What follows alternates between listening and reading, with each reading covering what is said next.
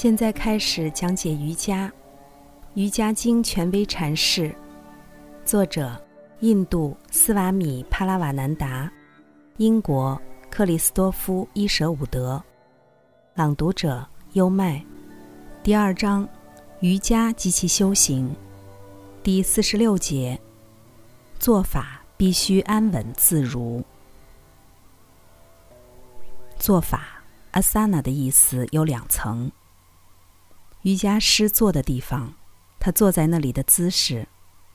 说到第一层含义，博加梵歌告诉我们，他坐的地方必须安稳，不能太高，也不能太低，应是清净之地。首先应在地上铺好圣草，垫上鹿皮，再铺上软布。这些是传统上要求的东西。但无论你怎么贪图方便，坐得安稳这一点还是要保证的。坐姿在印度教传统中也有详细说明。最著名的坐姿就是所谓的莲花坐姿。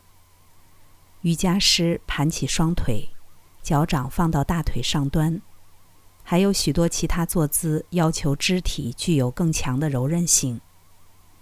然而，这些坐姿的真正用意。是让人绝对静止和坐直，胸、颈、头成一直线，但不要紧张，这样才能完全忘记身体。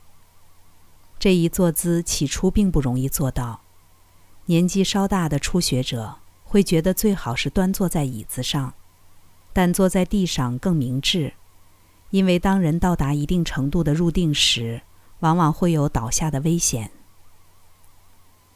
对那些从未进行过冥想的人来说，保持身体笔直是至关重要的。我们都有过这样的体验：挺背端坐比弯着背坐着思维更为清晰。但对瑜伽师而言，笔直的坐姿是绝对必要的。当进入深度冥想时，他会感到灵流沿着脊柱上升，这时。他的通道必须保持笔直通畅。在本章第四十九和五十条箴言的注释中，还将谈到这个话题。第四十七节，控制身体的自然习性，对无限者进行冥想，做法便安稳自如。能真正自然安坐下来的人相当少见。大多数人不能把持自己，可能会导致身体的全面紧张。因此，做法必须通过小心的训练才能得以完善。其目的是达到一种无需费力的敏捷，使身体完全稳固又完全自如。身体调整不好，是因为心的紧张不安。所以我们被告知，可以通过冥想无限的东西。令自己的心得以平静。我们的心尚无法想象无限的烦，但可以代之以想象天空。第四十八节。这样，一个人不再受感官经验二元性的困扰，也就是不再受博加梵歌中说的矛盾，即现象世界中如冷热、苦乐。善恶等明显的二元性的困扰。